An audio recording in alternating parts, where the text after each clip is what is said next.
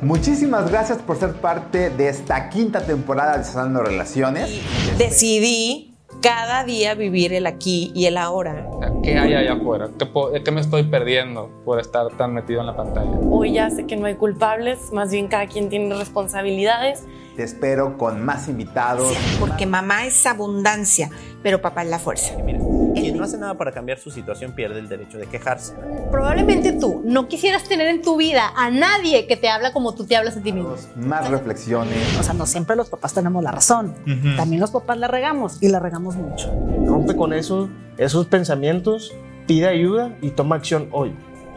Los hábitos son la gema de las metas.